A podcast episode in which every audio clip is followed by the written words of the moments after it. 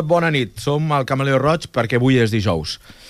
Bueno, de fet, si fos dimecres com l'any passat, també seria el Camaleo Roig. Jo només estic pel Camaleo Roig. Jo quiero el Camaleo Roig i... Tú eres el camaleón. Bueno, nosotros somos el Camaleo Roig.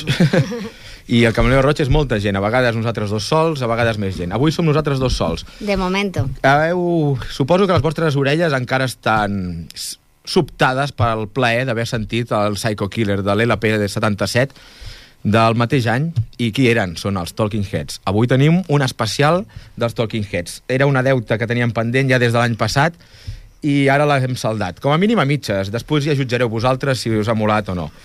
Però bé, abans de començar m'agradaria pues, fer ressò d'un moviment que s'acaba de crear aquí a Ripollet. L'hem comentat la setmana passada. És la plataforma per la música en directe a Ripollet. Han nascut ara i hem fet un manifest al qual el Camaleo Roig està plenament adherit i, i combrega amb la, seva, amb la seva opinió. Per tant, us m'agradaria llegir-vos el manifest de la, el manifest que hem creat. Aviam. Els últims esdeveniments relacionats amb la programació de concerts musicals ocorreguts a Ripollet no han fet més que constatar que la nostra vila s'està quedant en silenci. A Ripollet, a Ripollet, a Ripollet, ja no se sent música en directe adreçada als joves i als no tan joves. Les traves imposades per l'Ajuntament de Ripollet a certs locals on es programa música en directe han fet ensorrar una de les últimes iniciatives musicals amb més èxit dels darrers temps. Però el Ripollet silenciós no és un esdeveniment nou ocorregut darrerament. La manca d'un espai municipal gestionat per les entitats per poder realitzar actuacions en directes és ja a hores d'ara una necessitat històrica. La necessitat d'espais al nostre municipi on es pugui gaudir de la música en directe de qualsevol tipus, juntament amb les dificultats que l'Ajuntament de Ripollet posa a les iniciatives privades o socials que programen música en directe, obliga als ripolletens que gaudeixen de la música en directe a migrar a altres municipis. A més, la tasca municipal d'entitats o de grups municipals es veu interrompuda o incompleta al no poder realitzar actuacions en directe en cap espai de Ripollet.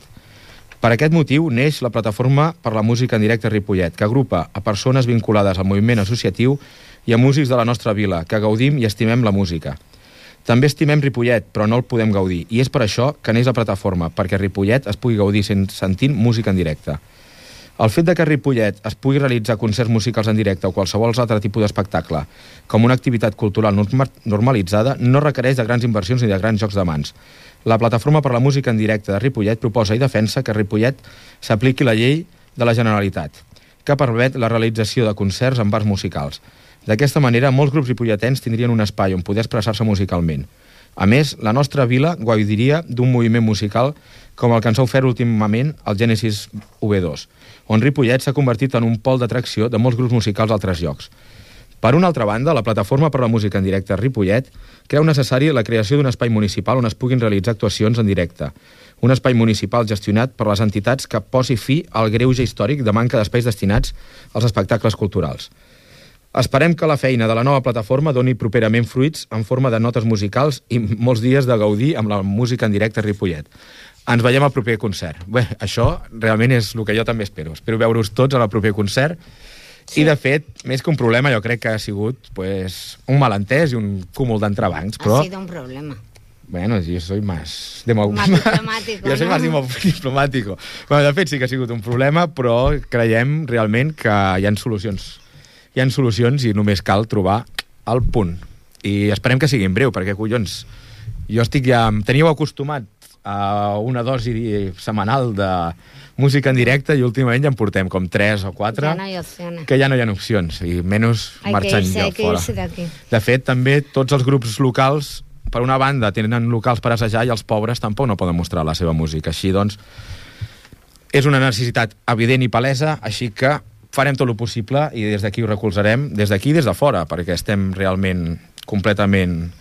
combreguem completament amb la intenció d'aquesta plataforma. Des d'aquí, des de fora, pues nosaltres també col·laborarem perquè Ripollet tingui música en directe. De fet, és una mancança, com em diu el mateix manifest, històrica. Bé, bueno, no ens fotem tan serios i anem ja al gra. Ja són i 14 i el temps corre. Tenim els Talking Heads. Amb ells els és igual el temps, perquè ara mateix ja l'han palmat. o sigui, el 90, van, començar el, van començar el 75, del 75 al 77, o el 74, van començar a fer historietes. El 77 van sorprendre l'escena de Nova York, en el CBGBs, presentant el 77, que era d'on heu sentit el Psycho Killer, i ara us donarem una altra mostra del mateix LP. Una joia de l'LP que té perles a dins. Tenia el Psycho Killer i una altra perla del mateix collaret és el Who Is It?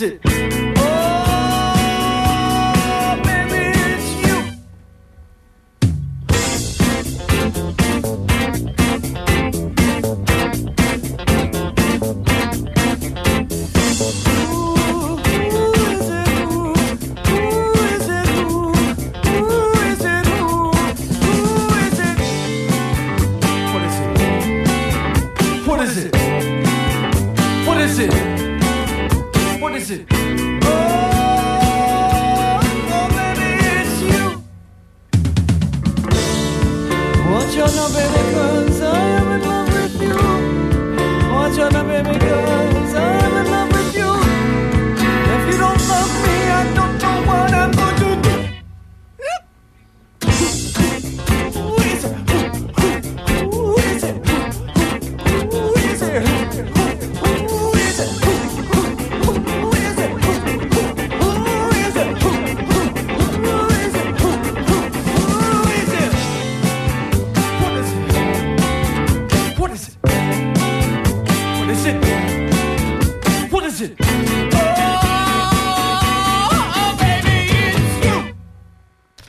Molt bé, aquest era el Who, who is it Who Juici. dels Talking Heads. De fet, eh, hauríem d'haver portat el nostre col·laborador de l'any passat, el Henry, que es va passar des dels 4 anys fins als 23 vivint a Nova York, la seva sala de festes i aga, o sigui, agafeu-vos els gallumbos, la seva sala de, per sortir de festa normal era el CBGBs. Ell, per ell, els Ramones era la banda local que tenia els collons pelats de veure. Quan no tocava ningú al CBGBs, o sigui, ni Sonic Youth al 85, ni els Talking Heads exactament una mica abans, ni els Ramones també, que eren coetanis dels Talking Heads, el Henry, el que l'any passat ens fotia la música tan rara, ell estava veient en directe tota aquesta gent. Així doncs, aquest programa també va per ell. Va per nosaltres, per ell, per vosaltres i pel Fran. I fan de la. Bé, passem a l'any 78. Un any després de treure el primer LP, es troben amb el Leno, amb el Brian Eno, i treuen un LP que es diu More Songs About Buildings and Foods. Uh, us diria moltes paraules, però és que estem, en un programa de música. Escolteu una mostra i després ho comentem. El The Big Country, de l'LP del 78, More Songs About Buildings and Food.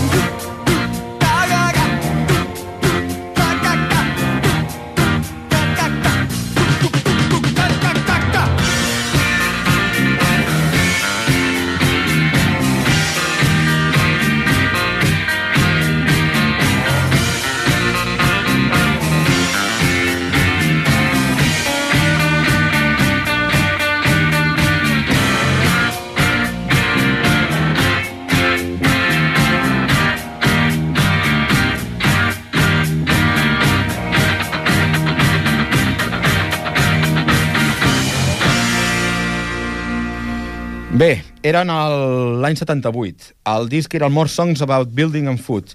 Estava el Brian Eno, ai, el Brian, Brian Eno, el de les sals de fruites, pues, col·laborant amb ells. El Brian Eno ja tenia els collons peladets de bona música. Estava amb el Roxy Music, havia estat amb Roxy Music, col·laborat amb el David Bowie i amb el Robert Fripp. Uh, fins aleshores, clar, el primer LP no havia realment tingut el suficient rebombori. Ara mateix, el 77, que hem sentit abans, és un disc històric, o sigui, en qualsevol col·lecció de, dels millors discs de la història del rock han d'estar aquest i altres dels Talking Heads.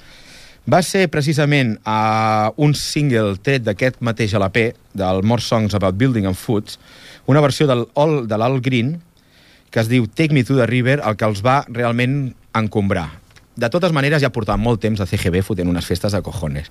Però bueno, eh, si aquest és el tema que els va encombrar, escoltem, Take Me to the River.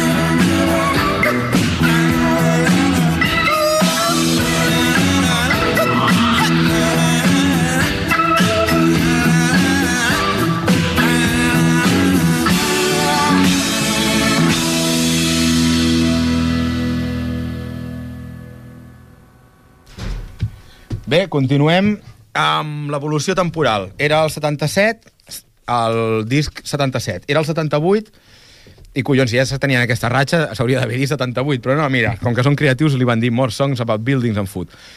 Li van agafar el gust a aquest estil més sincopat, raro, o sigui, és que de fet és una de les poques bones... Bueno, ja estaven, eren, estaven apuntant bones maneres a ser un dels grups estrella dels 80, i de fet és una de les poques coses que jo salvaria dels 80, perquè, aviam, fem una enquesta. Connecteu-vos a, al d'això. Fotaré un... ¿A O sigui, envieu un mail a, al cameleoroig amb K, arroba gmail.com i digueu-me, de totes les dècades del rock and roll, començant als 50 i acabant en el segle XXI, quins 10 anys eliminaríeu sense cap problema? Jo, de part meva, els 80. O sigui, Pues de par me van de part teva, quina, quina eliminaries? Cap. 80, Cap, tú lo 90, quieres ninguno. todo y lo quieres ya, ya te conozco. Hombre, los 80 y los 90 no, hombre. Bé, Que en mi època... van estar amb el Brian Eno fins l'any 83, col·laborant amb ell. Ah, bueno, que no ho he dit. Els Talking Heads eren el David Byrne, el Chris Franz, la Tina Wayne y el Jerry Harrison. El Jerry Harrison tiene un disco súper bueno y Mm. Latina también. La Tina es cuando dijo, eh, que Estaba- vamos tan de guays y tan culturales que tenemos que Sí, hacer algo más gamberro. que estaba harta de ser tan intelectual y tan Mm. estudiado todo y hizo un disco súper divertido y muy espontáneo. Y el Jerry Harrison, que era el guitarra, tiene un disco que ole. Pues lo traeremos un día y que suene. Bueno, seguimos con la racha. 77, un disco de puta madre. 77. 78, otro disco de puta madre. More Songs About Buildings and Food. Entonces, ¿qué toca? Pues en el 79, otro disco de puta madre. Mm, el Fear of. Music. Vale. Todavía está Brian Eno con ellos y el Brian Eno, que también era un cocazo y, y tal, pero bueno, sin desmitificar. De hecho, David Byrne era el alma, el alma mater del grupo, es que era un cracazo. Era fins que, fins que va deixar Talking Heads, com ja va deixar Talking Heads, Le va ha treure pasado alguna como a cosa, más de uno, que en li- solitario, pues en no. solitari, bueno, collons, el Black Francis dels Pixies. Solitari és la bomba, però, joder, és que... A mí no me gusta el, el, El- el David Byrne en solitario. A mí, bueno, a mí, mí Personalmente. No me, a, a mí no me disgusta, que ella es bastante. Ahora que ya solo tengo dos estados, la neutralidad y el odio, menos con los Talking Heads. Bé, disc del 79, Fear of Music. Brian Eno encara està amb ells i firma un tema, bueno, firmen tots un tema, David Byrne, Camarilla, el Paper. Escolteu-lo i gaudiu-lo.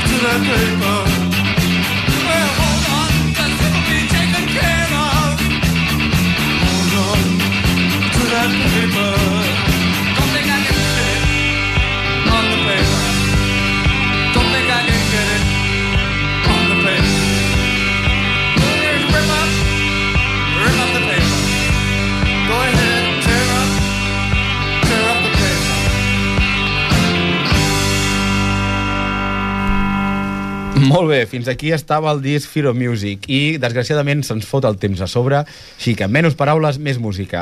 A cagar llets, cagant llets, ens queden 20 minuts per escoltar una mica de cada. Després del Fear of Music eh, van passar al seu LP del 80, o sigui, a joia per any, aquesta gent, és que eren una meravella. El Remaining Light. Del Remaining Light eh, us punxarem el Sin and Not Sin. Endavant, Francis Pau.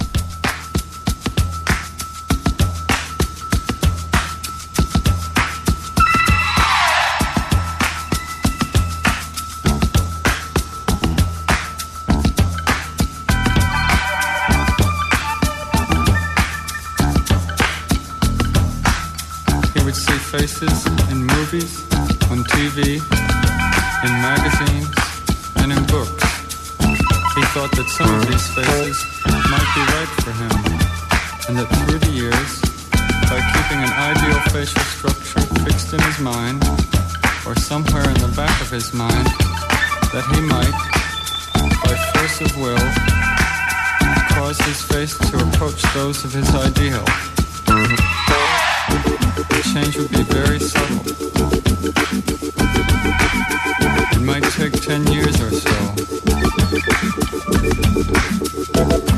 His face would change its shape.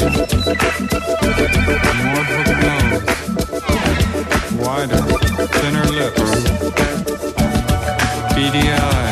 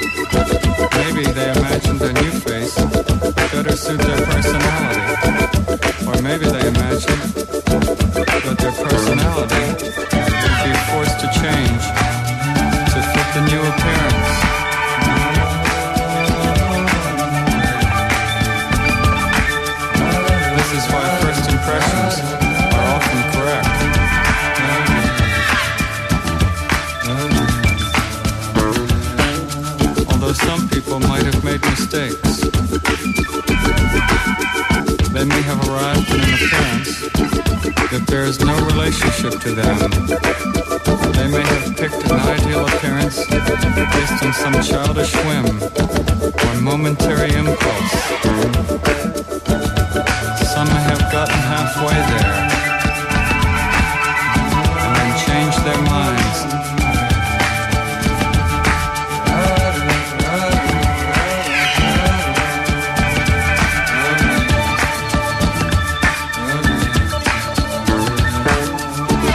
wonders if he too might have made a similar mistake.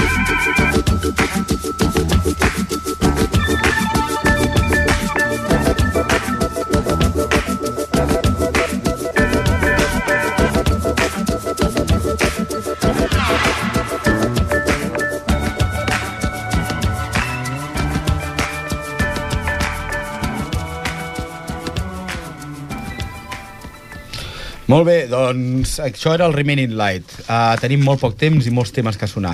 Em sembla que ja estic, uh, ja estic barallant la idea de fer algun altre especial no en, no en un curt plaç ni mig, però igual l'any que ve. Quan sigui. o quan sigui. Bé, de fet, eh, després del prototecno del Remaining Light, o sigui, del estem parlant dels 80, els seqüenciadors i, i tots, els, tots els catxarrillos retro que tenien en aquella època, que per ells eren la repanotxa, pues, estaven començant a sortir i ells els utilitzaven. Llavors ja va començar l'època en què trigaven més d'un any per treure un LP. Però per què trigaven més d'un any? Doncs pues collons, perquè és que agafaven carrerilla els cabrons. Si ja estàvem acostumats a coses bones, ens portaven coses millors. Com a mostra, un botó. Speaking Tongues, Burning Down the House. L'any 83.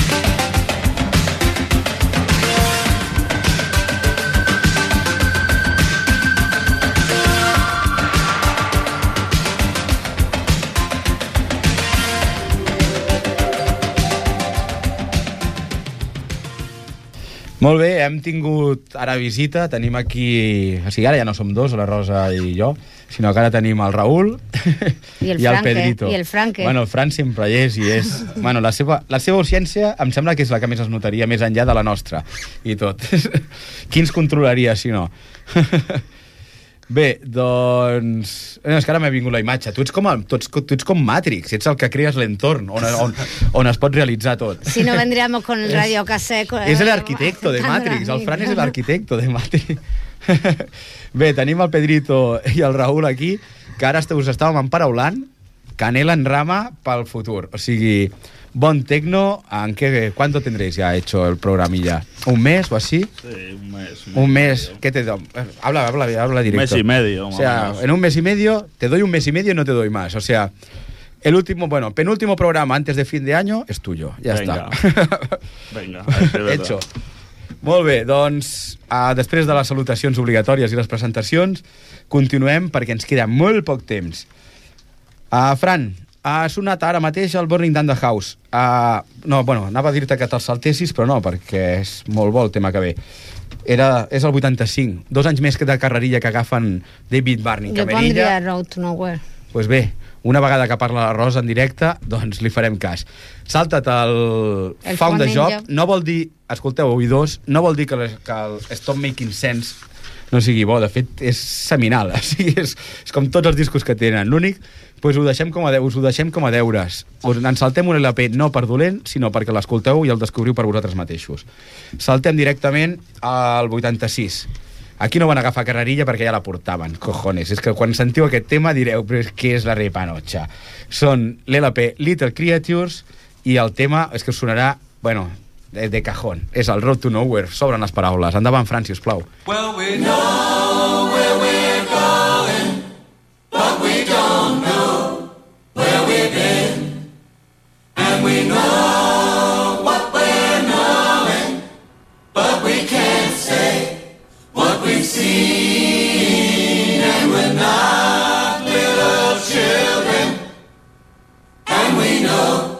what we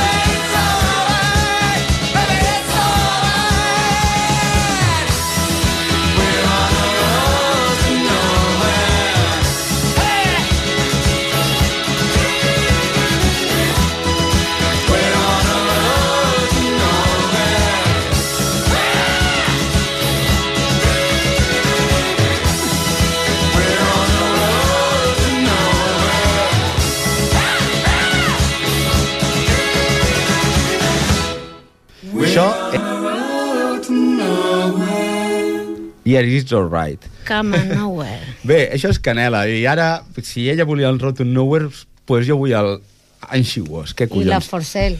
Ja el Love for Sale l'escoltarem després. Bé, uh, no sé si podrem acomiadar-nos, així que aprofitem el temps i ens acomiadem ara.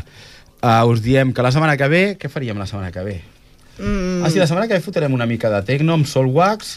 I de gente el, d'aquí. El teu cosí, collons, que fot un hip-hop que realment s'us cauran els gallumbos I al terra. i el DJ una Polar, ca- que estuvo aquí la I el setmana David passada. DJ Polar ens presentarà els seus temes de la nova banda que està fent.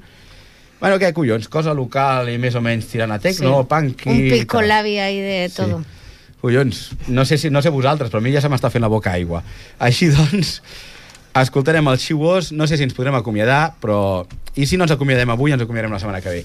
Passeu bé, gaudiu de la música i, i, i penseu que hi ha gent que té ganes d'arribar a solucions per trobar opcions a la música en directe a Ripollet. Molt bé, moltes gràcies per escoltar-nos i què Fins collons, la en